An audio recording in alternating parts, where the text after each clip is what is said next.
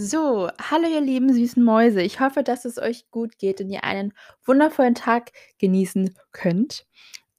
Dieses, diese Episode wird etwas anders. Es wird ein sehr besonderes, spezielles und ich glaube auch sehr informatives Interview mit einer wunderbaren Traumatherapeutin.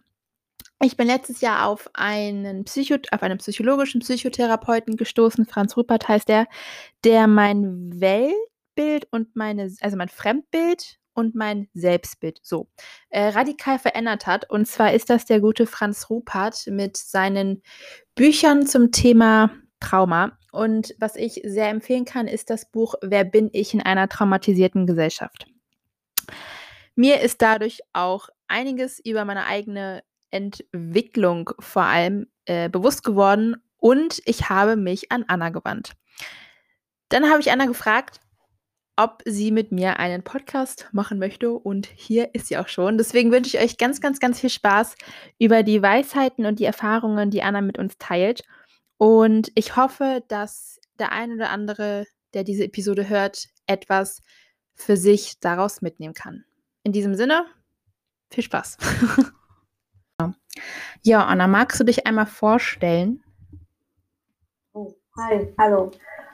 Ähm, ja, ich bin Anna. Ja. Ich bin 36 Jahre alt, Mutter von zwei Kindern und bin eigentlich per Zufall auch darauf gekommen, also auch schon super. Und ähm, das hat mich so gefesselt, dass ich mehr wollte. Und ähm, ja, nachdem ich das selber ein bisschen ausprobiert habe, ein paar Sitzungen hinter mir hatte, stand es ziemlich fest, dass ich das machen möchte. Mhm. Ich muss wirklich sagen, ähm, dass ich mein Leben lang für Psychologie geplant habe, mhm, aber same. mein Leben war dann im Anfang. ja. ja, tatsächlich. Ja. Es kam dann im Leben anders, als, ähm, als man sich das vorstellt. Und dann bin ich einen ganz anderen Weg gegangen. Und mit, mit der Traumatherapie oder Traumatheorie von Franz Rupert bin ich wieder dahin, wo ich eigentlich hin wollte und habe eben die Ausbildung, die Fortbildung gemacht, ähm, sogar verlängert. Mhm.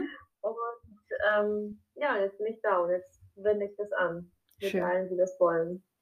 Genau. Ja.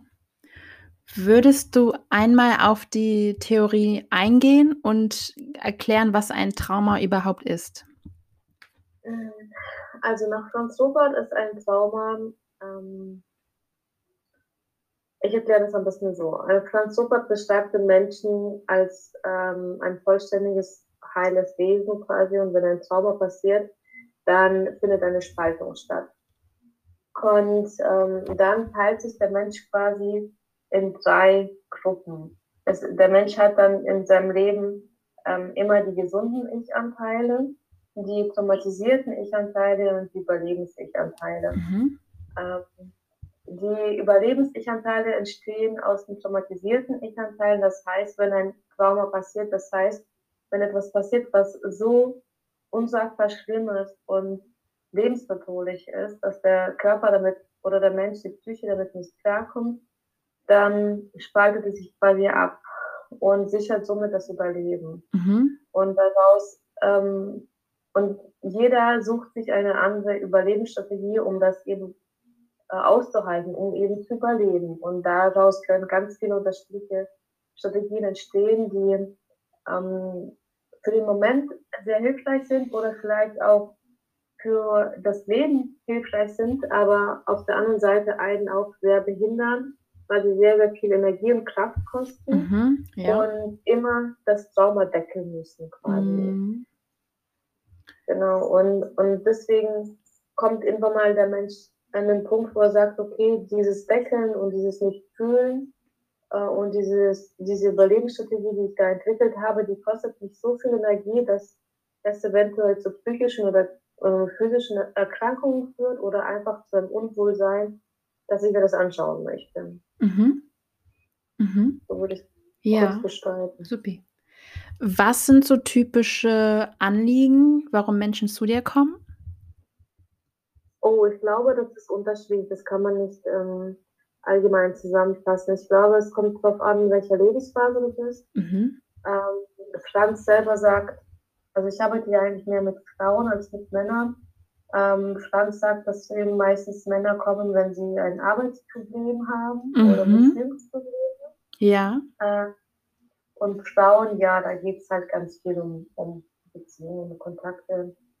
Ähm, ich persönlich habe beschlossen, ich versuche mich in die Richtung zu entwickeln, wo, um, was ich selber erlebt habe. Ich glaube, ähm, es hilft, das zu bearbeiten oder da mitzuwirken, wo man sich selber so ein bisschen auskennt. Ich glaube, es Mhm. macht wirklich Sinn, wenn ich mich jetzt ähm, mit bitte 50 Männern beschäftige, Ja. die gerade in einer Arbeitskrise stecken. Natürlich würde ich das tun, aber ich glaube, dass sich die Menschen immer finden und in der Regel kommt es mir Frauen, die ähnliche Situationen schon mal erlebt haben oder ähnliche Themen haben und das ist manchmal total verrückt zu sehen, wie, ja, wie ähnlich die Themen manchmal Ja, sind ja, und man kann eigentlich immer aus allem so bisschen noch was für sich mitnehmen. Mhm. Und es, meistens sind es jüngere Frauen oder Mütter. Und ähm, da, da geht ganz viel um Selbstliebe. Mhm. Ja, bei mir ja auch. ja. Das Problem, ja, das, ich würde ähm, allerdings aber auch, behaupten, dass, dass es das Hauptproblem ist, wo- wobei es kein Problem ist, aber das Hauptthema ist, ähm, dass uns die Selbstliebe fehlt. Ja. Wir Mhm. sind auch in einer Gesellschaft aufgewachsen, wo Selbstliebe mit Egoismus verwechselt wird. Ja. Und sobald ähm, wir Selbstliebe für uns empfinden oder etwas für uns tun, wird das damit ähm, assoziiert, als wären wir egoistisch. Und dann trauen wir uns ganz oft nicht, ähm, uns selber zu lieben, weil wir Angst haben, dann werden wir Egoisten. Und dann sind wir Mhm. die ganze Zeit damit beschäftigt, anderen zu geben. Und äh, wenn wir dann doch was für uns nehmen, dann an den Punkten, wo es gar nicht mehr geht und dann äh, in der Regel auch nicht mehr so im Miteinander mit den anderen, dass es dann tatsächlich so rüberkommt, als wäre es total egoistisch. Also das ist wie, wie so ein Teufelskreis ja, quasi. ja. Und ähm, ich glaube, dass der Schlüssel für das Glück die Selbstliebe ist. Ja. Ja. Was ist für dich Selbstliebe oder ein gesundes Ich? Ähm, sich so anzunehmen, wie man ist. Weil in der Regel ist es ja so, dass wenn die Menschen zu einem kommen, äh, sie etwas sonst verändern wollen. Sie wollen Ja. anders sein. Mhm. Oder sie wollen das Problem weghaben. Ja. Genau. Und ich glaube, dass es hilfreich ist zu verstehen, dass das Problem ein Teil von einem ist und dass es zu einem gehört und dass es okay ist, dass es da ist. Und dass es nicht ähm, weg soll, sondern integriert werden Ja, soll. Absolut, ja. Also ein Problem zeigt ja eigentlich nur, ähm, also dein Körper, deine Psyche zeigt dir doch nur, dass da etwas ist und sagt, hör mal zu, schau mal da genauer hin. ja. Und wir sagen, oh Mann, das ist jetzt voll anstrengend und ich will das jetzt weghaben. Aber eigentlich ist es total ausgeklügelt, das ganze System. Und wenn wir genauer hinschauen, und es ist nicht immer angenehm und das weh, aber dann können wir das integrieren. Da müssen wir es nicht mehr wegschieben, und, weil das ja einfach ein Teil von uns ist. Dann können wir das integrieren und uns quasi das Problem, was wir als Problem ansehen, ähm, wieder als unseres annehmen und damit ganz werden. Also ich glaube nicht, dass es diese vollkommene Heilung gibt, wo wir Mhm. dann sagen, jetzt sind wir total in Ordnung, weil so wie wir sind, sind wir in Ordnung. Mit all unseren Wunden Genau. sind wir komplett in Ordnung. Und die einen werden wir vielleicht ein bisschen heilen können, die anderen werden vielleicht gänzlich verschwinden und manche werden immer da bleiben. Das ist Mhm. auch vollkommen okay. Mhm. Und diese Erkenntnis, glaube ich, ist sehr, sehr wichtig und dann zu verstehen, sogar wenn ich diese ganzen Wunden habe und sogar wenn ich vielleicht Themen habe, die kann ich einfach nicht aufarbeiten. Die werden mein Leben noch nicht äh, begleiten, dass auch das okay ist. Mhm. Mhm. Und das sehe ich als Selbstliebe an. Schön. Liebe ich. Ja. Ja, danke schön. Ja, Ja. ja. Und wie praktizierst du Selbstliebe? Ui. Ähm. weißt du, ich bin der Meinung, Ja. jeder Mensch, sofern er sich seinen Beruf selber aussuchen kann, sich den Beruf ja nur deswegen aussucht, weil er halt selber, selber ein Thema damit hat. Ja, ja, ja, ja. ja, na, ja, also ich hatte gerade eine Zeile im, ähm, im, von Rupert im Kopf. Auch der Beruf des Psychotherapeuten ist in der Regel eine Traumaüberlebensstrategie, um mit der eigenen Geschichte klarzukommen. Das fand ich auch ganz spannend. Ja, der, der Franz, äh, der ist da. Ja, also. Ja. genau, ich glaube, das muss keine Traumaüberlebensstrategie sein. Ähm, aber ich glaube definitiv, dass man sich diesen Job aussucht, ähm, weil man selber Themen hat. Also ich glaube, jeder hat ein Thema, aber Klar. wenn man, egal wen man nimmt, der sich seinen Job, Beruf selber ausgesucht hat, also nicht dahin gedrängt worden ist ja. oder irgendwie aus sich einen bestimmten Beruf ausgesucht hat, äh, in der Regel sucht man sich das aus, weil man für sich selber was bearbeiten möchte. Ich habe mhm. zum Beispiel eine Freundin, die ist Physiotherapeutin geworden, weil sie selber gesagt hat, dass sie so instabil war und in die Stabilität äh, gesucht hat in ihrem Leben, also physische Stabilität quasi. Ja. Yeah. Und hat angefangen, da, da, sich damit zu beschäftigen, ist dann Physiotherapeutin geworden. Mhm. Und, ähm, und das so als Beispiel. Und deswegen denke ich durchaus, dass ich diesen Weg gewählt habe, weil ich meine eigenen Themen habe. Und deswegen ist es immer so schwierig. Man kann immer so tolle Ratschläge anderen geben, ja. aber wenn es dann meinen selbst geht, dann wird es ja. ja, das stimmt. Das stimmt. aber wie, ähm, ich glaube, ich glaube, dass es unzählige Punkte gibt, wo ich tatsächlich einfach nicht so hin, also nicht so annehmen kann, wie ich bin. Und ähm, was ich wahnsinnig hilfreich finde, es gibt so viele hm, Punkte, wo wir uns selber im Weg stehen. Mhm. Und ähm, ich finde es total, also ich finde es einfach mega cool, das zu wissen und dann in dem Moment sagen zu können, okay, jetzt ähm, äh, jetzt spielt sich quasi derselbe Film ab mhm. und da jetzt und mach's anders. Ja. Also zwischenmenschlichen Beziehungen zum Beispiel, ja. bei Konflikten oder so. Ja, ja. Und es ist unglaublich anstrengend, weil das will man eigentlich Klar. gar nicht. Ja, ja. Aber auch das tut total gut, weil in der Regel, wenn man Konflikte hat oder ja, irgendwas in einer Beziehung nicht stimmt, dann glaube ich, ist es einfach der Mangel an Kommunikation. Mhm. Und wenn man sich traut, das auszusprechen, merkt man plötzlich, dass das alles gar nicht so schlimm ist. Man muss mhm. nur drüber reden. Und da muss ich sagen, dass es für mich auf jeden Fall auch, also mir sehr viel Selbstbewusstsein oder Selbstvertrauen gegeben hat, einfach Dinge zu benennen und auszusprechen. Ja. Das ist so ein Punkt. Schön. Aber dass ich über die gänzliche, die totale Selbstliebe erfahre, das weiß ich nicht. Ich glaube, das wird keiner von uns jetzt. Hm. Sonst sind wir Bruder wahrscheinlich, wenn wir das ja. alles komplett können. Ja, das gebe ich dir recht. Ja. Ja, ähm, ich würde dich gern fragen, woran kann man als Mensch erkennen, dass man traumatisiert ist?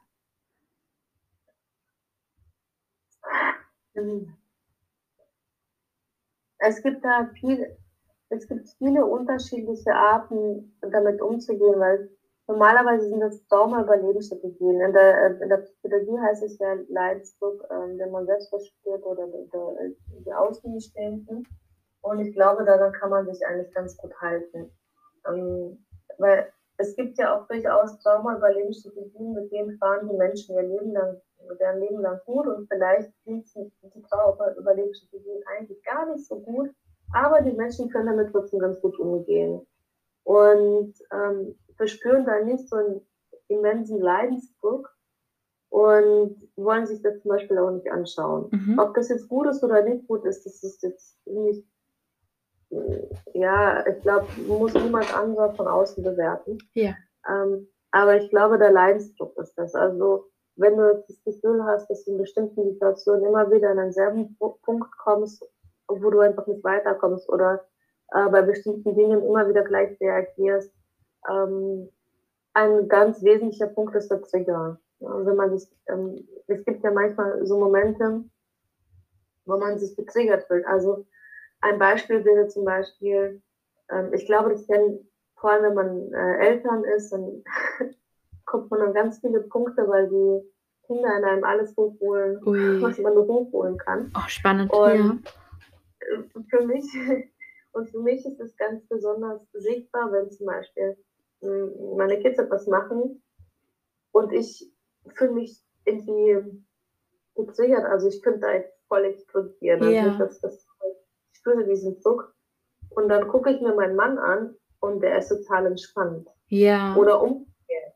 Ja, bei ihm ist irgendwas voll getriggert und ich bin total entspannt. Dann merke ich, okay, das hat gar nichts mit der Situation zu tun, Ja, ja, ähm, sondern mit dem einen Einzelnen. Weil wäre, wäre das jetzt wirklich irgendwie was total Schlimmes, dann würde das ja, würde das allgemein und dann würde das jeder als schlimm empfinden. Aber wenn du merkst, nur ein Mensch springt auf dieses Thema so stark an, dann muss ja bei diesen Menschen irgendwie was dahinter stecken. Das Mhm. ist meine, also zum Beispiel so Punkte. Ja. Wenn du wirklich irgendwie, wenn wenn etwas passiert, was die Außenwelt als total normal ansieht und in dir passieren ganz viele äh, Prozesse, innere Prozesse, dann wird das höchstwahrscheinlich etwas äh, Traumatisches sein, was, was da halt wieder hochkommt. Ja. Ich habe mal eine Frage, wenn du das bei anderen Menschen beobachtest, also wenn du merkst, andere Menschen fühlen sich jetzt sehr getriggert, sprichst du das an oder lässt du die Menschen dann in ihrer Erfahrung? Nein, ich mache, ich spreche das nicht an. Ähm, das, das wäre ja, das, das wäre ja total ja, überheblich, würde ich schon fast Ja. sagen. Da jetzt hinzugehen und zu sagen, äh, du, ich weiß es jetzt gerade besser, was Ja, mit ja, klar, klar. Weil das wissen die Menschen ja nur selbst. Man kann natürlich die Menschen in dem Moment, wenn man das Gefühl hat, sie brauchen das, sie in dem Moment begleiten. Ja. Und da sehe ich das eigentlich gar nicht anders als wie bei Kindern. Ähm, dass man zum Beispiel deren Gefühle benennt oder so. Oder sagt, du, ich verstehe gerade, wie du dich fühlst. So ein bisschen spiegeln und so. Das erstmal wieder runterfahren. Das kann man natürlich machen in so ganz extremen Situationen. Ich glaube auch, dass wir ganz stark dazu neigen, wenn wir jetzt jemanden sehen, der in Not ist und eigentlich irgendwie gar nicht adäquat in der Situation reagiert, dass wir ganz schnell in die Verurteilung gehen Mhm. und denken, oh, stimmt mit dem nicht? Mhm. Und ich glaube, das macht Sinn, die Not einfach zu sehen und zu erkennen und gegebenenfalls eben Unterstützung zu bieten. Aber jetzt nicht hinzugehen und sagen, Ja. du, du bist da gerade ganz schön getriggert, das muss ein Trauma sein. Ja, klar. Mhm. Ja, alles klar. Danke. Äh, du hattest ja in deiner E-Mail oder die du an mich geschrieben hast, äh, verschiedene Themen genannt, die man besprechen könnte. Unter anderem Schwangerschaft, Geburt, nach der Geburt, Erziehung, Kindergarten, Schule, eigene Wertung, Bindung zwischen Mutter und Vater, psychische Gewalt, ge gesellschaftlicher Druck. Ähm, ich was mich am allermeisten interessiert tatsächlich, ist das, was uns am wenigsten bewusst ist. Und ich glaube, das ist ja vor allem das Thema Schwangerschaft und die ersten. 3 Jahre. Könntest Ja. du darauf etwas eingehen und auch Beispiele nennen? Ja, ich glaube, dass es 'n, äh, wahnsinnig wichtiges Thema ist und ich glaube, dass du dass es immer mehr in äh, in Vergessenheit gerät. Ähm es also, wenn man jetzt zum Beispiel ich, äh, lehne mich wieder an Transsubstantiologie an. Er sagt, ähm, dass die Psyche ab dem Moment, ähm, besteht oder kreiert ist Ja. quasi ab dem die Eizellen zusammenschmelzen verschmelzen, äh, die Eizellen und das Spermium verschmelzen. Ähm, und ich, ähm, stimme dem zu. Ähm, also, ich glaube nicht, dass die Psyche sich irgendwann mal im Laufe der Zeit entwickelt. Es ist ja auch meiner Meinung nach ja nichts Greifbares, ähm, wo man sagen kann: „Okay, wenn die und die Nervenzellen da sind, dann gibt's irgendwie 'ne Psyche“, oder sondern ich glaube, das ist von Anfang an da. Es gibt tatsächlich auch Menschen, die sagen, die Psyche, ähm, ist schon da, wenn der Kinderwunsch entsteht. Also, das weiß ich jetzt nicht, ob das so ist. Ähm, es gibt aber Menschen, die das, äh, für sich, äh, als wichtig ansehen. Und das heißt, ab da speichert sie die Psyche auch alle Erfahrungen ab. Also, zum Beispiel, ähm, kenne ich den Fall ähm, von von einer äh, von 2 Frauen, also Mutter und Tochter. Die Tochter ist mittlerweile erwachsen und hat dann zu ihrer Mutter irgendwann mal gesagt und beide kennen die Arbeit. Und die Tochter hat zu der Mutter gesagt: „Mama, irgendwie habe ich das Gefühl, du wolltest mich früher nicht.“ Mhm. Und, ähm und die Mutter konnte damit absolut gar nichts anfangen und hat die Tochter das für sich aufgestellt. Und dann kam raus, dass die Mutter, als sie erfahren hat, dass sie schwanger ist, dass sie, ähm sich unsicher war, ob sie sie behalten möchte. Und dann hat die Mutter mich daran erinnert und gesagt, stimmt, ich kann mich gar nicht mehr daran erinnern, weil das schon so ewig her war. Und es war tatsächlich so, als sie erfahren hat, dass sie schwanger war, war sie sich erstmal unsicher, will ich das Kind behalten oder nicht, weil die Partnerschaft war jetzt auch nicht so stabil und hat einfach ins Leben nicht gepasst. Und die ersten zwei Wochen war quasi ähm, das Kind im Bauch in, ja, unsicher. Er wusste nicht, werde ich denn jetzt überhaupt überleben oder nicht, darf ich sein oder nicht. Und, ähm, und, und das finde ich einfach so prägnant zu sehen, wie, wie weit es nach hinten geht. Und mhm. ähm, es ist schwierig, über dieses Thema zu reden, weil ich, weil ich glaube, dass ganz viele Menschen sich dann sofort persönlich äh, dadurch berührt fühlen und denken, oh mein Gott, aber ich habe zum Beispiel auch bezweifelt, habe ich jetzt alles falsch gemacht. Und ich glaube, da geht es total äh, ganz arg darum zu verstehen, dass es nicht darum geht, ähm, Schuldige zu finden mhm. oder irgendwie zu sagen, es ist nicht was falsch gelaufen, sondern das Verständnis dafür zu haben, dass diese, äh, dass diese Erfahrungen ebenfalls im Kind drin sind und dass man das gegebenenfalls mal äh, anspricht oder wenn sich etwas zeigt, dass man darauf eingehen kann, dass es einfach einem bewusst ist. Mhm. Und ähm, natürlich, je nachdem, wie die Schwangerschaft war, ähm, ist es, je nachdem, wie das Kind mit der Mutter gebunden ist, ähm, wächst es äh, in einem eher sicheren Umfeld oder in einem unsicheren Umfeld. Und man weiß ja, wenn die Schwangerschaft äh, stressig war, dann ist das Kind auch gestresster. Aber ich glaube, was man wirklich nicht beachtet, ist wirklich die Bindung von der Mutter zum Kind. Mhm. Und ich glaube, dass das ähm, absolut unterschätzt wird und auch gar nicht gelebt wird. Es geht darum, dass wir, sobald die Frauen schwanger sind, ähm, müssen sie zum Arzt gehen. Sie müssen das alles bestätigen. Sie müssen immer Ultraschalls machen. Dann werden die pränatalen Vorsorgen ähm, gestartet. Dann gibt es da so viel. Ähm, und eigentlich ist die Mutter immer im Außen am Suchen, ob mit dem Kind alles in Ordnung ist, anstatt im Inneren zu gucken, okay, was ist denn eigentlich? Wie geht's dir? Und einfach auf das Kind und auf sich zu spüren. Die Frauen geben jegliche Verantwortung für die Schwangerschaft ab und mm. denken, sie brauchen jemand anderen von außen, dass sie gut schwanger sein können. Ja. also sie sind dann gar nicht mehr bei sich und auch nicht beim Kind. Und auch das sage ich nicht als Vorwurf, sondern ähm, die Frauen haben ganz oft gar keine Ahnung, wie wahnsinnig stark sie sind und wie viel Kraft sie sich haben und wie ähm, äh, ja, was für, für Ereignisse es ist, diese Schwangerschaft und die, und die Geburt an sich. Und das macht niemand anderer außer der Frau selbst. Keiner macht es. Die ja. Frau macht es mit dem Kind zusammen. Und das zu verstehen und, und zu verstehen, hey, mein kleines Baby in mir und ich, wir sind das, wir sind das Team und wir sind miteinander verbunden. Das ist zum einen so eine Energie, zum anderen ist es eine Verbundenheit und äh, zum dritten, dass es einfach so eine Sicherheit für beide, weil beide sich dann einfach sicher sind, dass das, was jetzt da passiert, gut ist. Ja. Und damit will ich nicht sagen, dass man jetzt alles andere an Medizin verteufeln sollte. Ähm, aber die Verantwortung zurückzunehmen und bei sich zu behalten, das denke ich, ist ganz, ganz wichtig und das tun ganz viele nicht. Ähm, als ich mit meinem ersten Kind schwanger war, war das genauso. Ich ähm, dachte, okay, jetzt muss ich zum Arzt gehen und ich war bei den ganzen Arztbesuchen und ähm, mein Kind wurde viel zu oft geschalt und ähm, ich habe mich gar nicht informiert zu der, äh, zu der Geburt. Ich dachte, ich gehe ins Krankenhaus, das mache ich schon und die machen das schon mit mir, die sagen mir schon, was zu tun ist, so nach dem Motto. Und das machen die meisten Menschen. Und äh, zum einen aus einer Unwissenheit, zum anderen einfach aus einer Unsicherheit und einem fehlenden Bewusstsein für den eigenen Körper. Und ich glaube, dass diese, hm, dass diese fehlende Bindung wesentlich traumatischer ist, als jetzt zum Beispiel, wenn die Mama einen stressigen Job hat. Mhm. Ja, und deswegen ein bisschen gestresster ist als jemand, der jetzt jeden Tag meditiert und Tee trinkt. Ja. Total daher gesagt. Natürlich hat das auch eine Auswirkung, aber diese fehlende Verbindung. Ich meine, man kann ja auch jeden Tag meditieren und Yoga machen und trotzdem nicht verbunden sein. Ja, klar. Ja.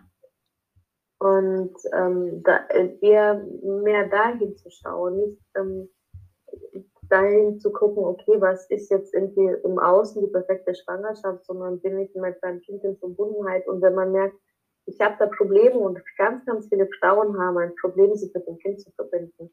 Und es wird sicherlich auch einen Grund gehabt haben, warum ich nicht diese Bindung mit oder dieses Selbstvertrauen hatte mit meinem ersten Kind. Hm.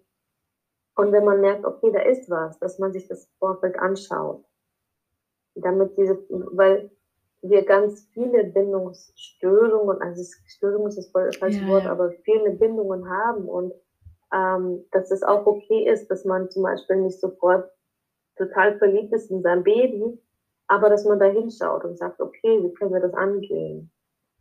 Und das ist auch ein Thema, worüber nicht gesprochen wird, weil jede Mama muss ja richtig sein und perfekt sein. Und ähm, natürlich muss ihr Kind lieben und da muss äh, totale Bindung sein und man setzt sich jeden Tag aufs Sofa und spielt den Mozart vor und sowas. Also, und das ist mhm. ja gar nicht die Realität, aber man verliert sich in diesen Bildern ähm, und spricht eigentlich gar nicht darüber, was wirklich ist. Mhm. Und genau, das ist äh, das Erste, also diese fehlende Bindung in der Schwangerschaft. Natürlich kommen die ganzen anderen Einflüsse dazu, aber das kennt ja jeder. Also jegliche Einflüsse von Alkohol, Stress, von weiß nicht, Gewalt und so weiter, das wissen wir ja. Ähm, genau, und bei der Geburt, die Geburt ist so, ist, also ich glaube, dass die Geburt und der Tod so die wichtigsten Ereignisse in unserem Leben sind, weil mhm. das wirklich so der Übergang ist in dieses Leben und dann wieder aus dem Leben heraus quasi. Und ähm, ich glaube, dass es so wahnsinnig wichtig ist, eine selbstbestimmte Geburt zu haben. Mm. Für das Kind und für die Mutter. Und das fehlt. Das fehlt und das wird auch so, das ist so negativ behaftet. Die Frauen haben Angst, alleine zu gebären. Sie wissen nicht, wie man gebärt. Wenn man jetzt drüber nachdenkt, wir haben jetzt kürzlich mit Freunden darüber gesprochen, und es ist tatsächlich so, also die jungen Mädchen wachsen auf und haben Angst vor der Geburt. Und warum, warum eigentlich? Keiner spricht dann mit denen darüber, dass es so ganz total schlimm ist. Aber wenn man sich das zum Beispiel anschaut, nehmen wir mal die ganzen Filme. In den Filmen, wie flotzt ab? Die Frau, plötzlich platzt die Blase, es laufen fünf Liter Wasser aus. Mhm. Alle in Aufruhr, nehmen das Taxi fahren, die ins Krankenhaus, die Frau wird auf den Rücken gelegt, presst ein bisschen rum, dann kommt der Doktor, rettet das Kind und dann sind alle glücklich, so nach dem Motto. So ist so und so stellt man sich das ja auch vor und so habe ich mir das auch vorgestellt. Ich dachte, mein Gott, das wird ganz schlimm. Und äh, aber das mache ich schon und die Ärzte sind dabei, die machen das schon. Und am Ende war es auch ganz schlimm, weil ähm, weil da so viel interveniert wird. Also weil die Frau gar nicht bei sich ist und in der ähm, Umgebung in, des Krankenhauses kann sie auch gar nicht bei sich sein.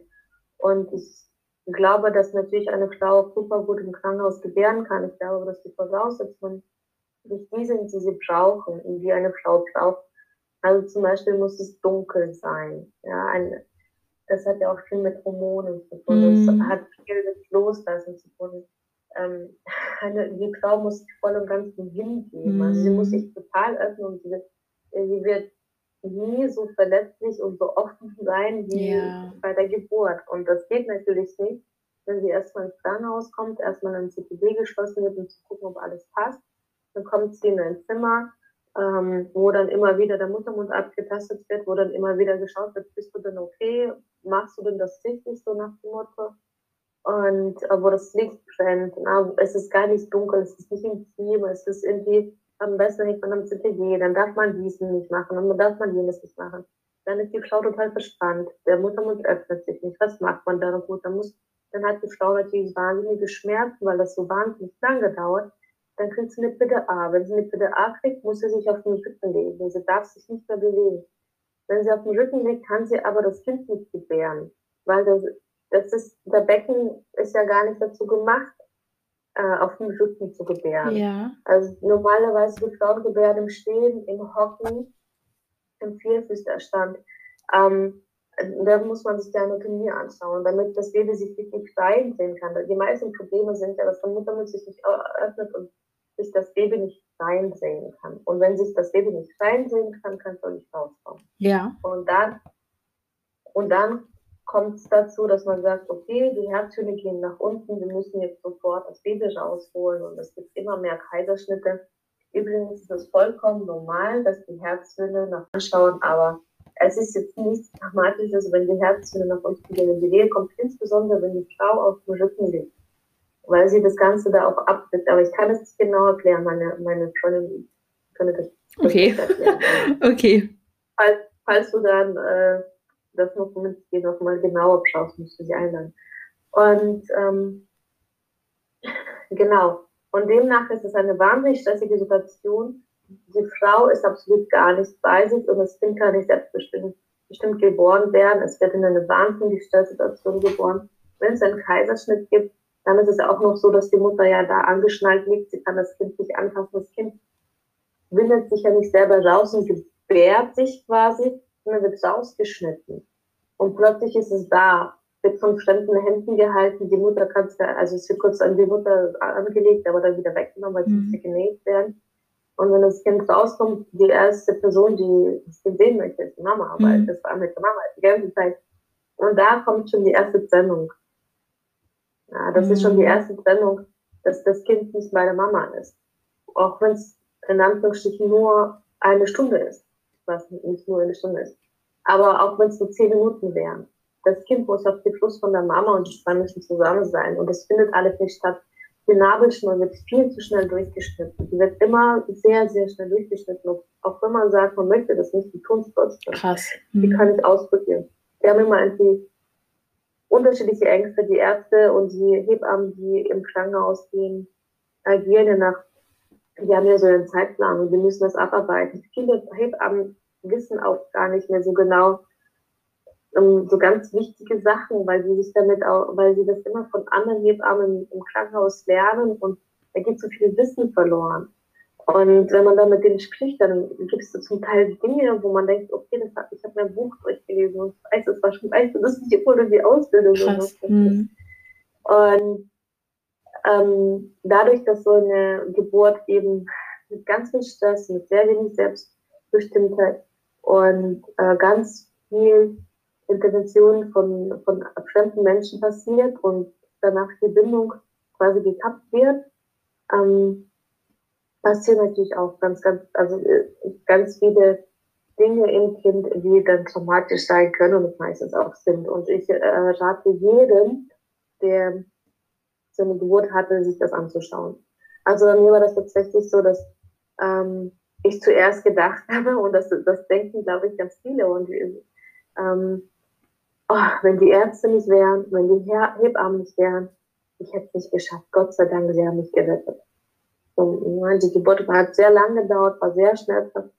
Und ich hatte eine PDA, ich durfte mich nicht mehr bewegen. Es war hochgradig erniedrigend. Sie haben mich geschnitten, ohne es mir zu sagen. Oh, und sie haben quasi mhm. auf meinen Bauch gedrückt, also Kristallen heißt es, das Baby quasi rausgedrückt. Das hat wahnsinnig wehgetan. Nachdem ich das Baby geboren habe, ich habe so eine Blutstörung, ähm, wollten sie mir den Wehenkopf geben, weil äh, sich der Muttermund nicht schnell genug zusammengezogen hat. Ich gesagt, mach das nicht, mir wird total schlecht von dem Wehenkopf. Sie haben mir eine Tropfen gegeben, danach habe ich erbrochen und ganz viel Blut verloren. Oh. Blut, sie konnten dieses Blut nicht stoppen.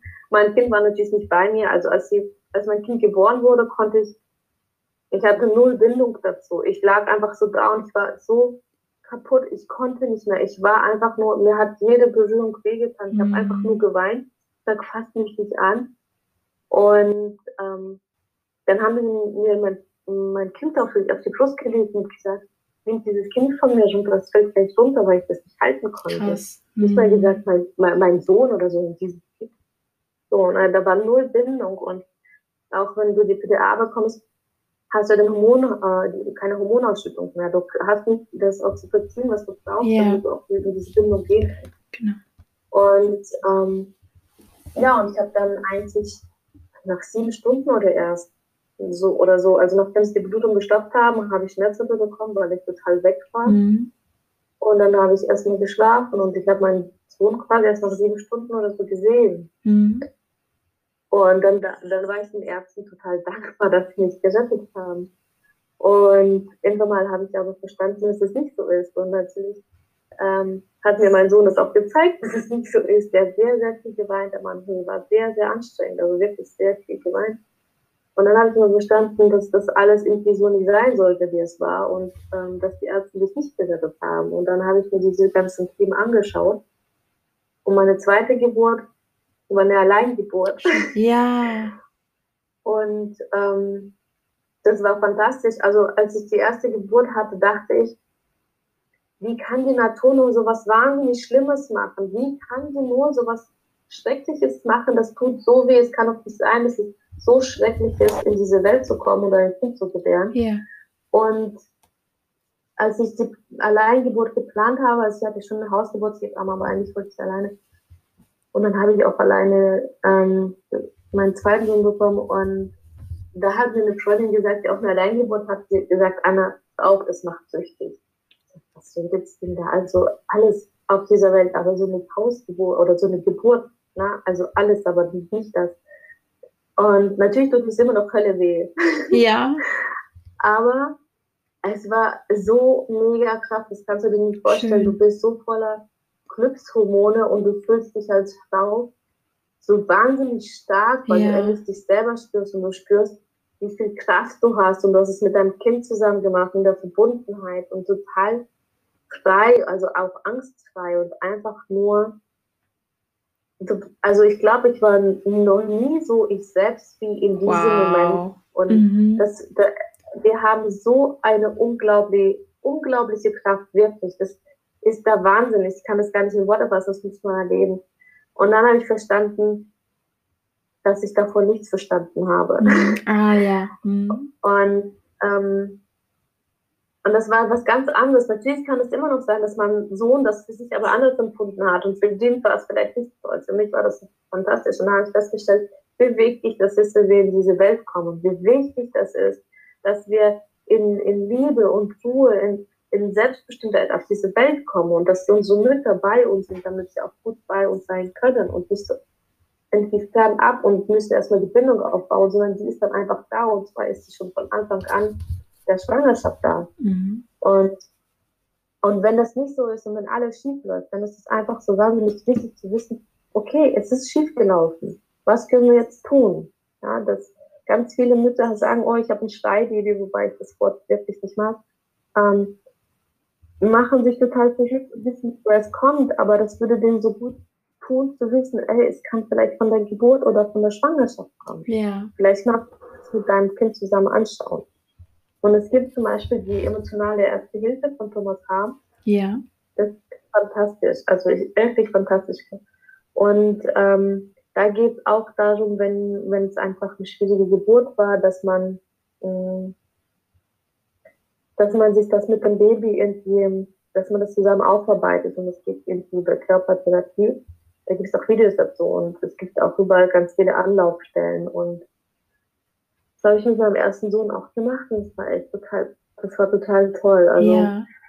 da gibt es so viele Wege, das, das zu lösen, wenn man es weiß, ja. wenn man das versteht. Mhm. Und ganz viele verstehen das nicht und quälen sich quasi ab. Und manchmal ist es viel einfacher, als man denkt. Mhm. Und natürlich entstehen dann, wenn wir zum Sommer zurückkommen, ganz viele ähm, Traumata bei diesen Dingen, also zum Beispiel eben diese Überlebensangst. Werde ich denn überhaupt leben? Oder diese Bindungslosigkeit. Oder ähm, diese, diese Mangel an, an Selbstbestimmtheit. Also, dieses Gefühl, ich brauche immer jemanden anderen, um, um auf dieser Welt existieren zu können. Existenzängste allgemein. Da können, kann so viel, so viel passieren, was man auch am Anfang noch nicht so richtig merkt und es kommt tatsächlich mit den Jahren immer weiter hoch und äh, ich glaube, je jünger man ist, desto einfacher ist es, das auch zu bearbeiten. Mhm. Mhm. Also in unserer Therapierunde, ähm, äh, in unserer Gruppe, ich habe zwei verschiedene Gruppen, bei zwei verschiedenen Gruppen mitmachen können, ähm, war ich äh, eigentlich mit immer mitunter die Jüngste. Ja. Und ähm, da gab es schon ältere Menschen, bei denen die an einem Thema wirklich schon lange sitzen. Und es gab bei mir einfach Themen, die waren nicht schneller zu lösen. Und das will ich jetzt nicht also im Verhältnis äh, setzen oder in Konkurrenz setzen, aber ich glaube, je tiefer etwas festsitzt, desto schwieriger ist es, es wieder zu lösen. Ja. Also je länger das ist. Ja. Und ich glaube, dass man bei Kindern ganz, ganz viel lösen kann, indem man denen das Gefühl gibt, dass das, was sie fühlen, richtig ist. Mhm. Und meistens wollen sie gar nicht, äh, sie wollen gar nicht, ähm, dass man sich hinsetzt, äh, ständig, oh, es tut mir so leid, das war alles falsch. Und sie sagen, hey, du hast das Gefühl, du warst alleine und du hast das Gefühl, ich habe dich alleine gelassen. Das stimmt. Und das tut mir leid. Und ich wünschte, ich könnte es anders machen, es war aber so. Also das Benennen der Gefühle und, ähm, und die über das Übernehmen der Verantwortung. Das kann schon so viel lösen, ohne dass man da jetzt mordsmäßig mit äh, 40 Jahren, 5 Jahre Traumata schaut. Ja. Schön. Ja. Ich habe so viele Fragen und Themen im Kopf. du hast so viel aufgemacht. ja. Es gibt da so viel dazu. Und äh, das Thema Geburt, das ist, oder Schwangerschaft, auch die Zeit danach, das ist so elementar wichtig und da, darüber spricht man irgendwie nicht oder man weiß es irgendwie auch gar nicht. Es gibt so viele Dinge, die einfach nicht, nicht so laufen, wie sie laufen sollten. Ja, also der, das habe ich ja dir schon gesagt, der Aromatie sagt, ähm, das größte Problem ist, ich weiß nicht mehr genau, wie der das sagt, ähm, äh, nicht das größte Problem, aber das, was bei uns Bauma erzählt, sind die Dinge, die nicht passiert sind und hätten passieren sollen und die Dinge, die passiert sind und nicht hätten passieren dürfen. Mm, schön, ja. Ja. Ähm, ja, was würdest du denn jemanden raten, der merkt, ich würde gerne an einem Thema arbeiten? Also wenn jemand beispielsweise jetzt merkt, ich äh, schlage mich seit Jahren mit etwas rum und würde gerne was in Anspruch nehmen. Was könnte er dann bei dir machen? Es bedarf einer Entscheidung. Also, also wie alles im Leben. Es bedarf einer Entscheidung. Und ähm, man kann natürlich auch ewig lang Therapie machen und immer an derselben Stelle sein. Ich glaube, es bedarf eine, und damit will ich nicht sagen, dass man nach einem Mal sofort, sofort einen Erfolg spüren soll, sondern es bedarf einer klaren Entscheidung zu sagen, ja, ich will mir das anschauen, ja, ich will da hingucken. Ähm, nicht nur, oh man, ich habe da irgendwie ein Thema, ich will es mir mal irgendwie so ein bisschen anschauen, wobei man sich natürlich auch heranpassen darf und es, es gibt keinen kein falschen, keinen richtigen Weg. Aber ich denke, es bedarf einer Entscheidung, weil das eine ist, dahin zu schauen, das andere ist, dahin zu fühlen. Mm. Und das hm. nächste ist, mit all dem, was da kommt und gefühlt wird, sich anzunehmen und zu sagen, das gehört zu mir und es ist gut so und ich bin gut so. Ja. Und das ist ein, das ist, glaube ich, so das, das Schwierigste im Leben. Mhm. In meinen Augen. Da wären wir wieder beim Thema Selbstliebe. Ja. Und ja. bei, bei der Akzeptanz bei dem, was ist. Ne? Genau. Ja. Schön. Ja, aber es gibt dann gemeint ganz viele Themen, die, äh, die man da ansprechen kann. Zum Beispiel eben, ähm, es sind auch viele Themen, die so, ähm, die, die so schwierig sind für, ähm, anzusprechen, weil, äh, weil man, weil Menschen das nicht, nicht, gerne darüber sprechen oder das nicht, nicht so gerne hören. Also nehmen wir zum Beispiel das Thema Kindergarten oder Schule. Uh, ja. Was da alles an Traumata passiert. Ähm, oder die, die, schlimmsten, in Anführungsstrichen, die schlimmsten Dinge passieren ja auch immer innerhalb der Familie, weil ich meine, ähm, was, was ist denn, ähm, wer, welche Menschen sind im, im Leben eines Kindes die wichtigsten? Ja. Eltern, ne? Eltern. Mhm. Das sind die wichtigsten Beziehungen im, im Leben. Des, und natürlich weitet sich dann, je älter das Kind ist, desto mehr weitet sich der Kreis.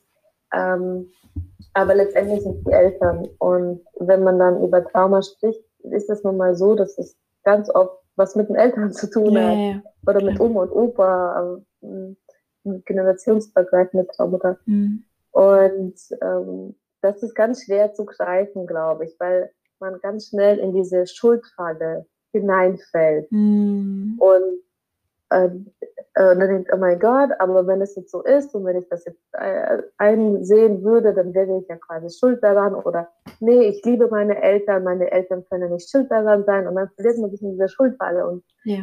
zu erkennen, das geht absolut nicht um die Schuld, weil die Schuld hilft ja niemandem. Du kannst ja so lange darüber reden, dass irgendwie irgendjemand schuld ist, aber das, das Gefühl Schuld oder dieses, ähm, ja, das Gefühl Schuld, das, das, das macht nichts besser. Ja. Also es macht, es gibt nichts Positives darin. Ja. Es gibt ja auch in, in negativen Gefühlen immer was Positives, aber ja. da gibt es nichts Positives ja. darin. Da ja, ja. Output. Und wenn du äh, Schuld mit Verantwortung ersetzt, mhm. dann macht alles Sinn. Dann kannst du sagen, ja, ich übernehme dafür die Verantwortung. Oder, hey, ich war ein Kind, ich konnte das für mich nicht einschätzen, ich gebe die Verantwortung an meine Eltern ab oder da, wo sie hingehört das macht alles anders. Weil das hat dann nichts mehr mit, mit, diesem, mit dieser wahnsinnigen Last der Schuld zu tun, sondern einfach nur mit dem gerade Rücken der eigenen Wahrheit. Siehst du, wenn ich ja, das meine? Ich weiß, ich verstehe. Und dann kann man auch über Themen sprechen, die unangenehm sind. Und dann kann man zum Beispiel über so ein Thema wie Kindergarten sprechen oder wie, wie Schule. Und was da so alles passiert und ob das richtig ist oder nicht richtig und wie es vielleicht anders laufen könnte und was vielleicht gut tun würde. Und ähm, dann wird so ein, so ein ganz breites Spektrum an, an Möglichkeiten und Themen eröffnet, die man dann auch wirklich mal diskutieren kann, ohne dass es emotional wird. Ja. ja und da kann man da wahnsinnig viel zum Thema Trauma sagen. Ja, ja. Ja, Kindergarten und Schule, einfach nur ja. Punkt. Ja. Mhm. Ja, ähm, möchtest du noch, also wir sind jetzt bei 45 Minuten. Ja, möchtest du, also ich könnte noch Stunden darüber sprechen, um ehrlich zu sein. Mhm. Möchtest du noch irgendwas Abschließendes sagen, was du den Leuten auf den Weg mitgeben möchtest, was du als, ich sag mal, wichtig empfindest? Ja, ich, äh, was ich wichtig empfinde, ist, mh, mm, sich seine eigene Wahrheit ähm, einzugestehen. Ich glaube, dass wir uns ganz oft darin verlieren, ähm, zu denken, dass das, was man denkt oder fühlt oder erlebt hat, dass das irgendwie ja, nicht wichtig genug ist oder nicht, nicht, nicht echt genug ist, nicht ehrlich genug ist. Ich kann das gar nicht in Worte fassen. Mhm. Ähm, was aber wirklich wichtig ist, ist zu, zu verstehen, dass jeder Mensch, jeder von uns auch so ein winzig kleines Mini-Baby, auch so ein Baby im Bauch, dass wir alle unser eigenes Leben führen. Und dass wir alle eigenständige Individuen sind. Ob das jetzt eben so ein Baby im Bauch ist oder ein 90-jähriger Mann oder ich weiß nicht. Ja, wir sind alles Individuen und wir erleben alle die Welt unterschiedlich. Es gibt nicht diese eine ultimative ja. Wahrheit, ja. sondern es gibt je nachdem, wer, wer was wie erlebt hat, sieht er die Welt anders und jeder hat seine eigene Wahrheit. Und damit will ich jetzt nicht ähm, alle Tatsachen dieser Welt in Frage stellen, sondern einfach nur erkennbar machen, dass jeder Mensch für sich den, den Tag anders sieht als der andere Mensch, obwohl man ihn vielleicht zusammen verbracht hat. Und genauso sieht jeder alle Ereignisse unterschiedlich. Und für sich anzuerkennen, das ist meine Wahrheit und ich darf meine Wahrheit aussprechen. Ich darf mit meiner Wahrheit gesehen werden und wahrgenommen werden, ernst genommen werden. Ich darf damit einfach sein. Und ich glaube, sich diesen Raum zu nehmen, das tut einfach wahnsinnig gut. Und mm. Menschen zu finden, die einem auch diesen Raum geben. Mm. Und ich denke, dass das so elementar wichtig ist überhaupt, um in die Welt hinaus treten zu können und sagen zu können, okay, ich stehe ein bisschen zu mir. Mm. dass man sich seine eigene Wahrheit an, ähm, zuspricht und, und, und sich nicht abspricht. Wo wir wieder beim Thema Selbstliebe wären. ja, genau. Ne? genau. Ja. ja, also ein Beispiel wird, ähm, es ist irgendwie was passiert und für dich war das ganz, ganz schlimm ob das jetzt getriggert war oder nicht, ist ja auch egal. Und die Außenstehenden haben das nicht so schlimm empfunden. Und dann kommt jemand zu dir und sagt, ist doch nicht so schlimm. Mm. Warum regst du dich denn so auf? Oder warum weinst du? Oder ich weiß auch nicht.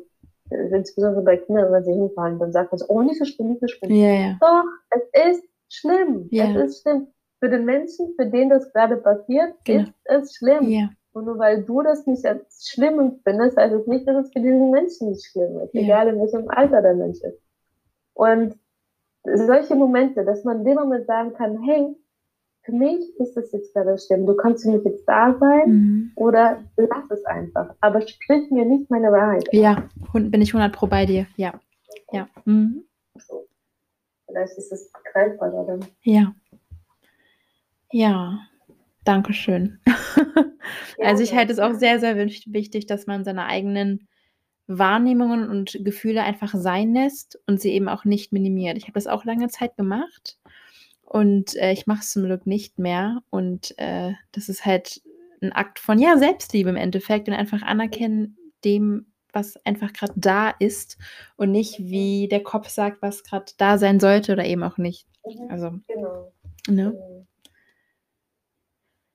Ja, dann nähern wir uns dem Ende, würde ich sagen. Ähm, ich würde, ja, ich, danke dir auch für das Gespräch. ich danke dir für deine ganzen, für deinen ganzen Input. Ich hoffe, dass äh, die Zuhörer und Zuhörerinnen einige neue Impulse ähm, erhalten haben und ich kann Anna als äh, ja, Begleiterin sehr, sehr, sehr stark empfehlen. Ähm, und Dankeschön. gerne. Und ich hoffe, dass ihr gemerkt habt, wie weise sie auf dem Thema ist. Und ja, dann habt noch einen ganz schönen Abend. Ganz, ganz, ganz lieben Dank, Anna. Und Gerne. Ich mir auch. Schönen Abend. jo, warte, dann mache ich mal auf Stopp.